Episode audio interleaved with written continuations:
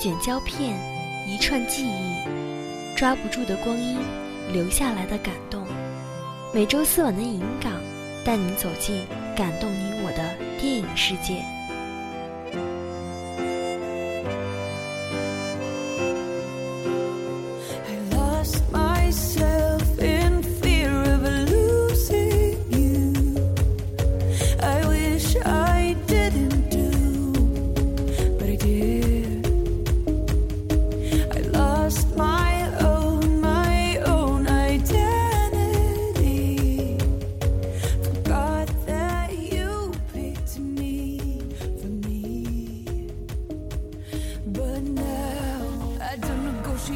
受电影，分享电影人生。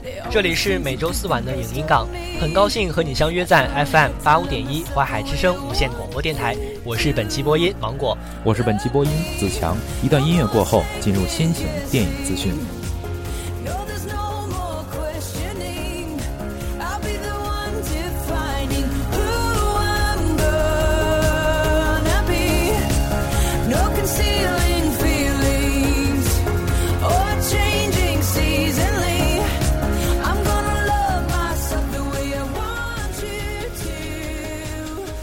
又来到了喜大普奔的北美圣诞档，每年只有这一档期里没有恐怖片，没有小成本，没有传记文艺片，满屏都是用特技和欢乐堆出来的华丽场面。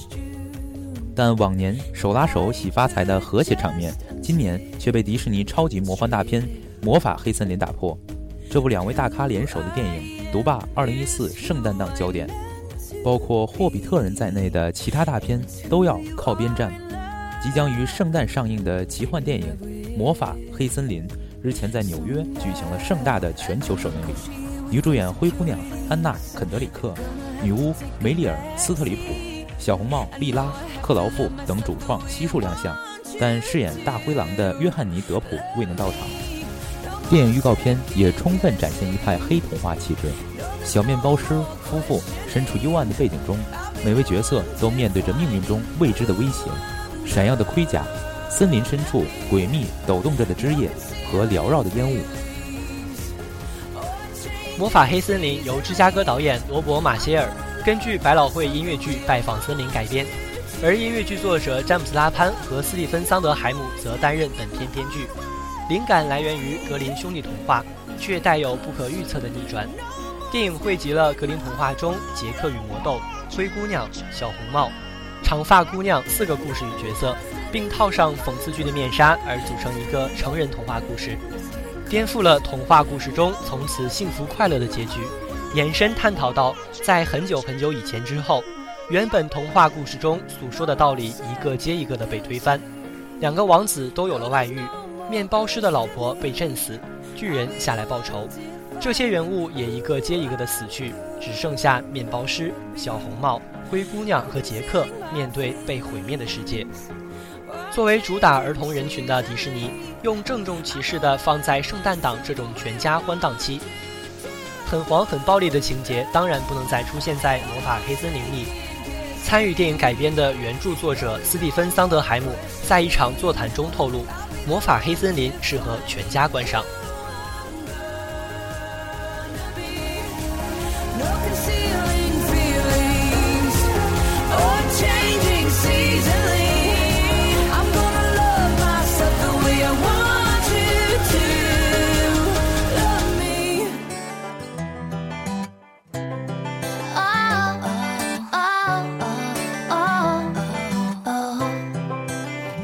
here dreaming, staring at the ceiling, wasting the day away.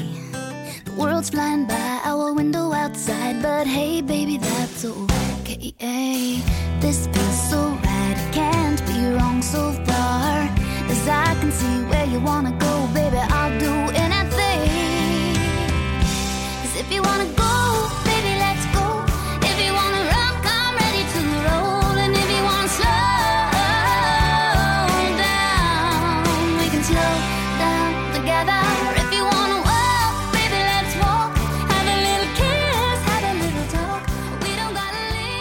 由香港著名导演李仁港执导，成龙兼任主演和出品人，并集结了好莱坞巨星约翰·库萨克、奥斯卡影帝阿德里安·布洛迪等众多明星的《天降雄狮》，曝光一组成龙对决阿德里安·布洛迪的动作戏剧照。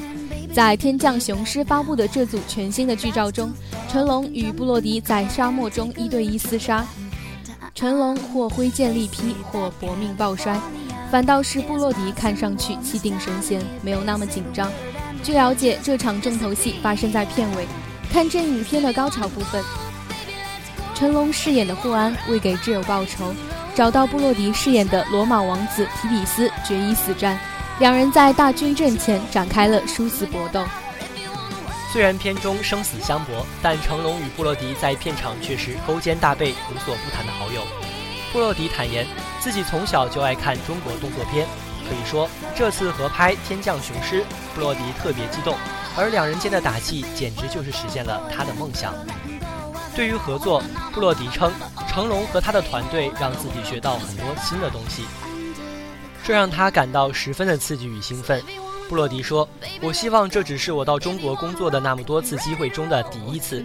我希望以后还能来这工作，去做我喜欢做的事，尤其是做一些武术类的动作片，这太好玩了。”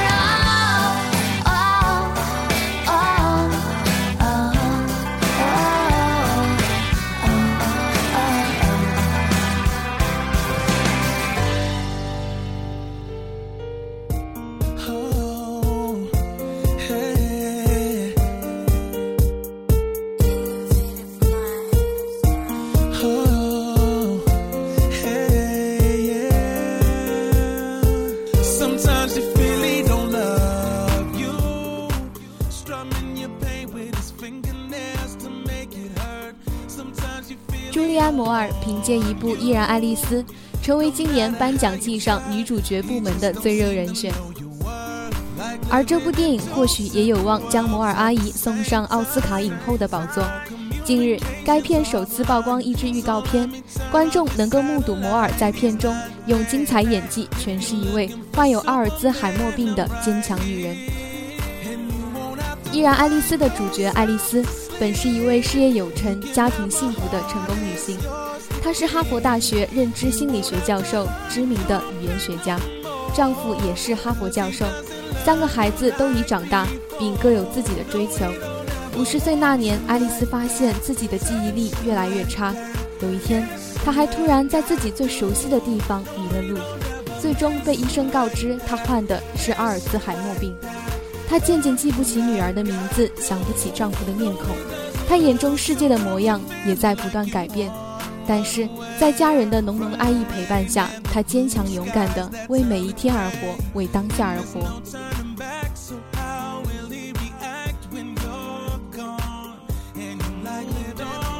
摩尔用静谧内敛的表演俘获广大影评人。目前，摩尔已经凭借该片获得第二十四届歌坛独立电影奖。第十八届好莱坞电影奖、美国国家评论协会奖的最佳女主角。同时出演该片的还有暮光女克里斯汀·斯图尔特、亚历克·鲍德温、亨特·帕什瑞等实力演员。由索尼经典出品的《依然爱丽丝》将于一月十六日在北美上映，并将冲击明年的奥斯卡。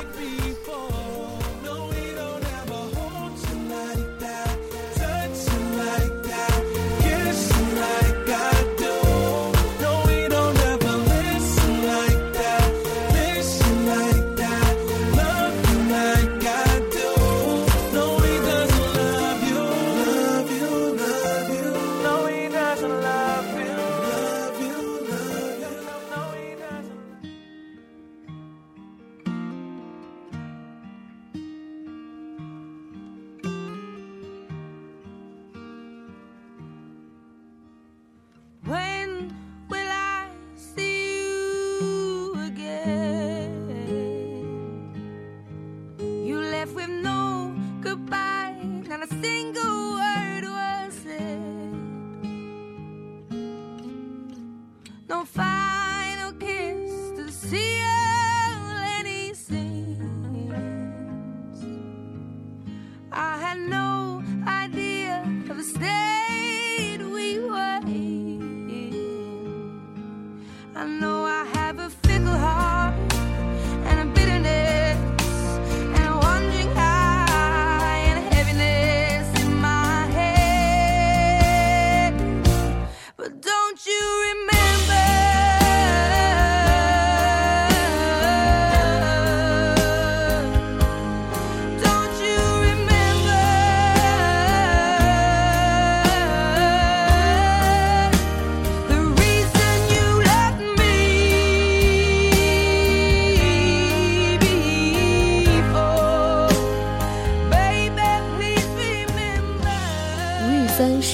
求完美的人，在他以为的作品中，爱情题材一直是希望单位涉及的。我们对他称为暴力美学追求者、暴力美学大师。从铁汉柔情到英雄本色，再到碟中谍二，无不是其得心应手的暴力呈现。他的内心中独缺爱情题材。本周为您推荐的影片就是他所追求的十全十美《太平轮》。每一次升格的白鸽飞舞里，都将有流血的不幸。作为吴宇森的标签，白鸽每每与圣像、教堂共处一个画框，调节情绪节奏，固化肃穆浪漫。太平轮里，白鸽在船头“太平”二字的背景前闪翅扑腾，标签化的镜头让离散以及已知的沉沦死亡成为观影预设。此时，太平轮犹如无视黑帮片中的教堂。在遭遇破坏中提供人性情感的旋转舞池，而“太平”二字，则有如圣像，包裹了期许、愿景以及永远的奢望。电影重点描述了三段爱情，三对恋人侧重点各有不同。黄晓明与宋慧乔起点为一见钟情，讲述的是离别；佟大为与章子怡起点是相濡以沫，讲述的是聆听；金城武与长泽雅美起点是青梅竹马。侧重思念，这三段故事角度不同，地点不同，层次不同，从而概括出乱世之中的浮华与阴暗。上海滩、台湾、华北战区具有一定的代表性，完全的还原出上世纪四十年代中后期的中华大地的风云突变。单从这一点来看，就非常了不起。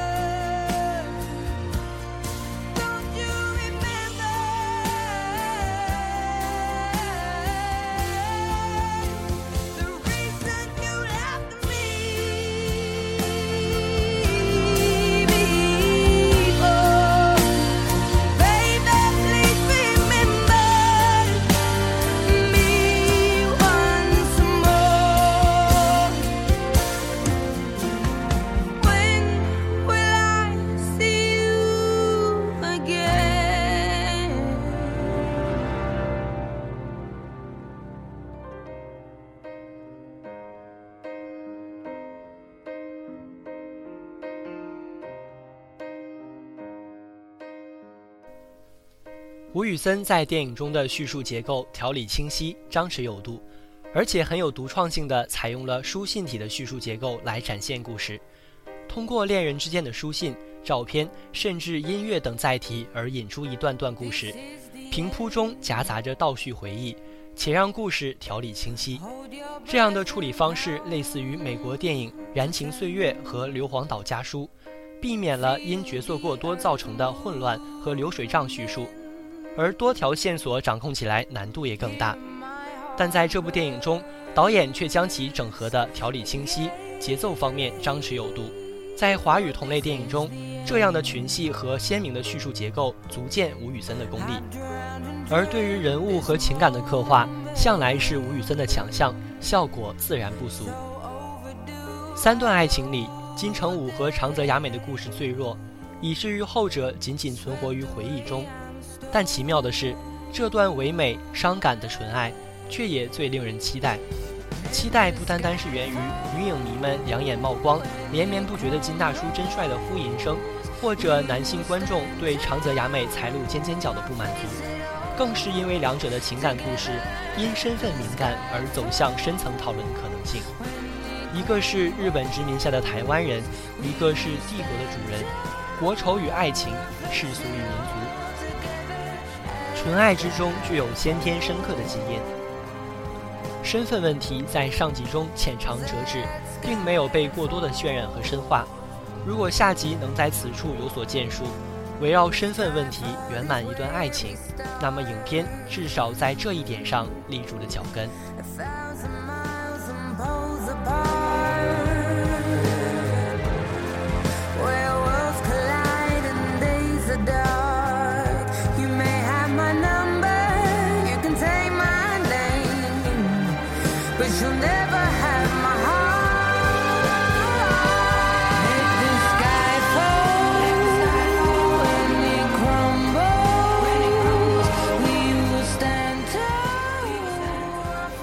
佟大为、章子怡的萍水相逢的故事最具生气，尤其佟大为成为影片中最有趣的人物。东北人的角色定位增加了不少喜感，他与黄晓明构成傻萌小弟和酷帅大哥的组合，有点黑帮片的感觉。吴宇森在处理男人故事时常有出彩的招数，两张照片也能玩出花样，趣味和情感铺陈兼得，只是这样的地方太少。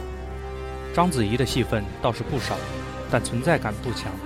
唯一强烈的是他的目的性，在所有人中，他登船的渴望最有力。不过，即便如此，人物身上神女的光环似乎也并无存在的必要。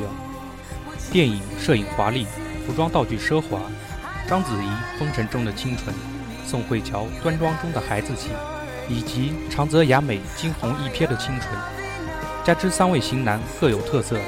都融化在大气美丽的镜头之中。电影的道具也极为考究，细节出彩，充满了时代感。然而，就是这样一个故事，说起来也有点悲凉。上部电影流程的叙述和出色的角色刻画，让三对主人公颠沛流离的生活和乱世情缘已经深入人心。那么，到了下部，尽管还未曾见面，但史实不会改变，等待。是一生最初的承诺，但这个承诺最终会随着那艘一去不复返的太平轮，载着无限的惆怅而长眠海底，已然自顾自的黯然神伤。战争很残忍，但是爱情更残忍。枪火与玫瑰，暴力与浪漫，从来都是吴宇森最擅长的领域。当面对死亡，爱情才显得尤为深刻。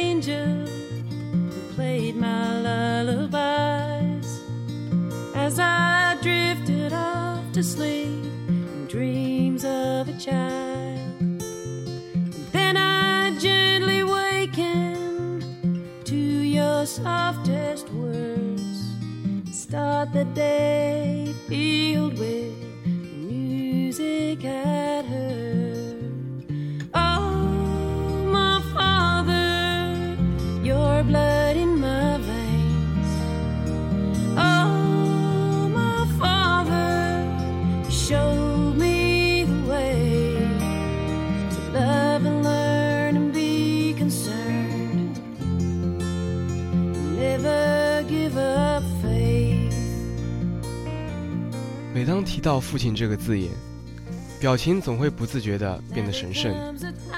父亲总是在以不同的方式向我们传达着爱意，或许方式有时会显得笨拙，但不可否认的是，那深沉的父爱已紧紧把你包围。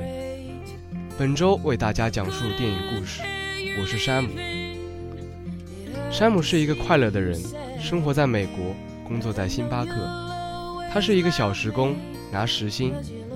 那天突然来了一个电话，告诉他他有了一个小孩，于是他快乐地飞奔而去。是一个女孩，她如获至宝，他想这比什么都珍贵，那应该是天上掉下来的钻石。于是他给孩子取名 Lucy，这是披头士的一首曲子，天空中拥有钻石的 Lucy。办完手续，他携子带母走出了医院的大门。孩子的妈妈对山姆说：“快看，外星人！”山姆一愣，孩子的妈妈就离开了。山姆独自拉扯女孩的日子就这么开始了。这日子很惨，惨过1939年的飘，但一步步的，他也明白了很多东西，例如婴儿两个小时就要喝一次奶，每周例行的电影会、谈心会将要改成不定期的了。苏斯博士的绿蛋和火腿是不能给孩子赌一辈子的。同时，他也获得了很多疑惑，例如为什么有的男人是光头？天空的尽头在哪里？夏时令中少的那一个小时去了哪里？Lucy 长得到底是像他，还是像孩子的妈妈？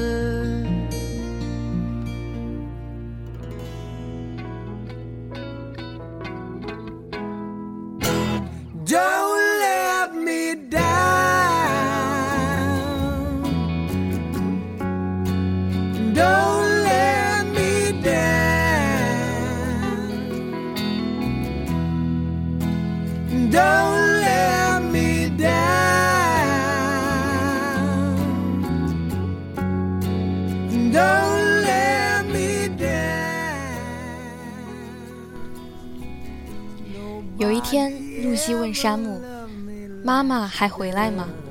山姆冥思后带着苦相答：“保罗·麦卡特尼从小就没有妈，约翰·列侬也是，所以你注定是一个不平凡的小孩。”露西又问：“爸爸，那你是不平凡的吗？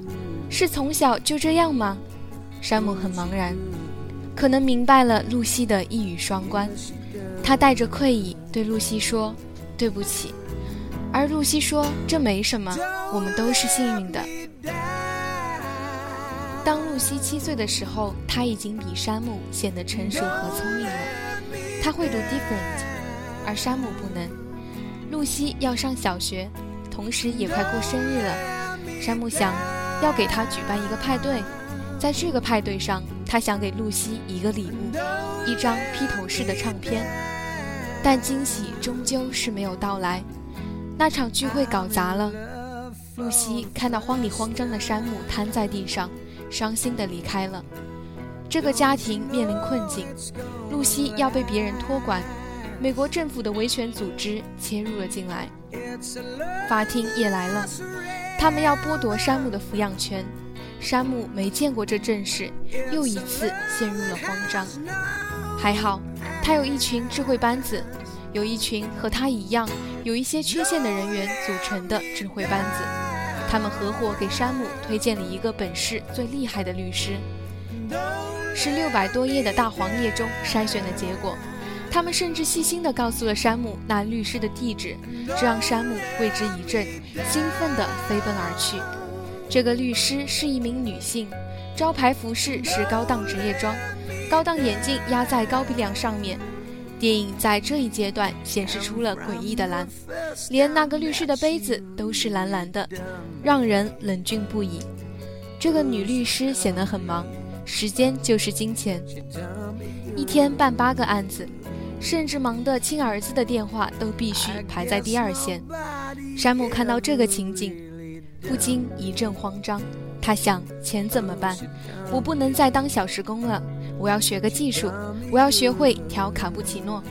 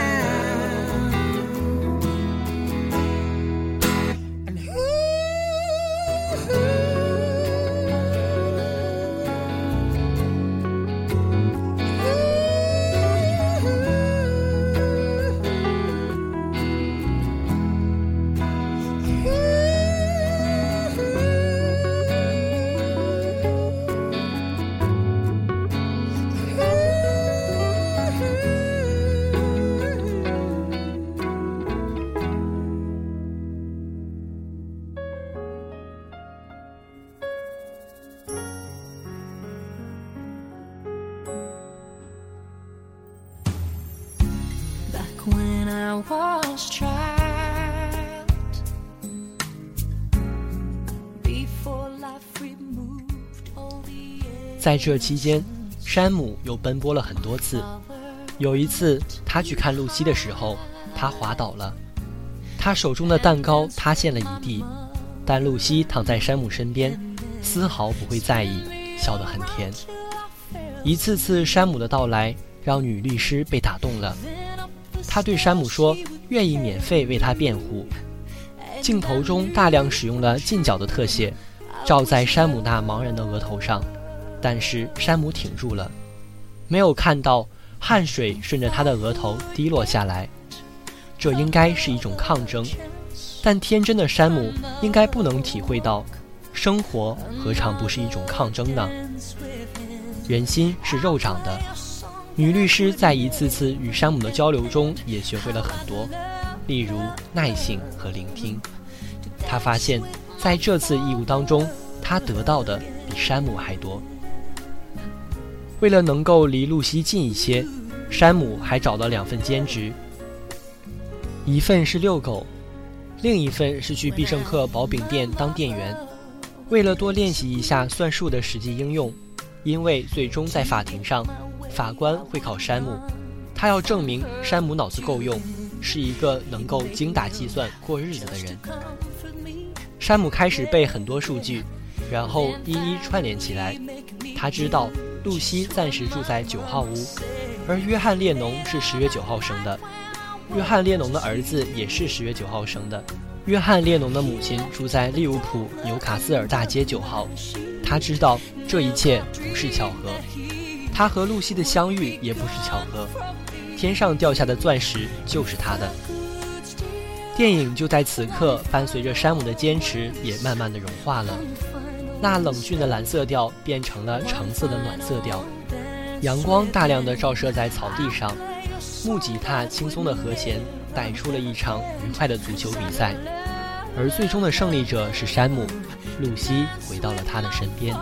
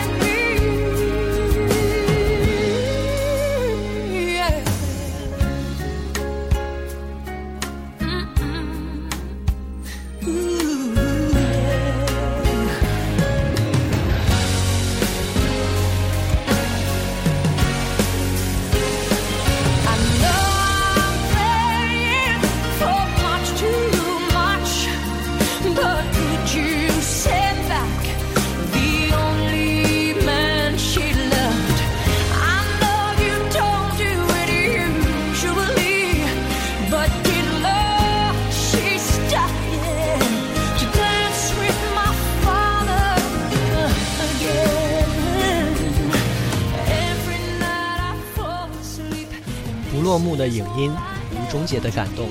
这里是影音港，播音芒果、酸奶、野生的阿姆君、柚子、子强，编导阿肖、阿成、银森。本学期的影音港到这里就结束了，感谢大家收听，我们下学期再会。